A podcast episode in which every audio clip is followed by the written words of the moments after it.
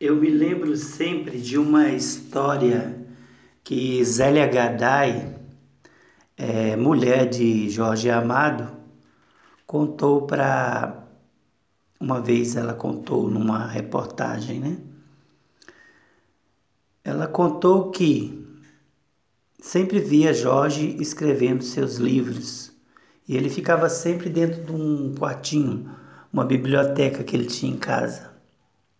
Passava o dia inteiro nessa biblioteca escrevendo, com a porta fechada. Ninguém podia perturbar Jorge. De vez em quando ela entrava lá para levar um café, um lanche, alguma coisa para ele. Aí uma vez, ela curiosa, perguntou para Jorge, falou para Jorge que ela tinha vontade também de escrever escrever umas histórias que ela ouvia quando criança, que ela sabia, né? Aí pediu a opinião dele. Perguntou para ele: "Jorge, como se escreve? Como que eu poderia me tornar uma escritora?"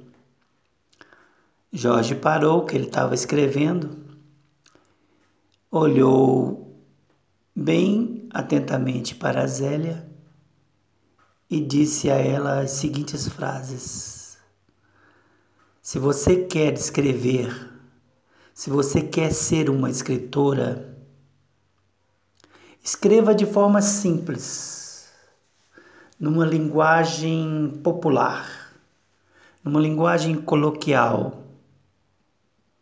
Não queira ser uma literata porque você não é uma literata. Não queira rebuscar palavras diferentes, vocabulários que as pessoas às vezes têm que procurar um dicionário para entender o que, que você está dizendo.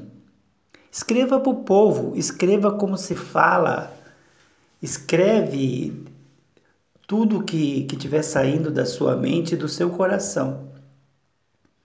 Então escreva dessa forma. Não queira ser uma literata. E assim Zélia fez. Começou a escrever no cantinho as suas histórias, devagarzinho, vamos que vamos, vamos que vamos, até que ela conseguiu publicar o seu primeiro livro, né? Os Anarquistas. Se eu não me engano, foi Os Anarquistas. E fez o maior sucesso, se transformou num best-seller. E Zélia continuou escrevendo um livro após o outro. E quando Jorge Amado faleceu, ele tinha uma cadeira na Academia Brasileira de Letras. E por merecimento, a cadeira hoje, a mesma cadeira que era de Jorge Amado, um dos maiores escritores do Brasil, baiano, Friesen, baiano, Hoje é de Zélia Gadai.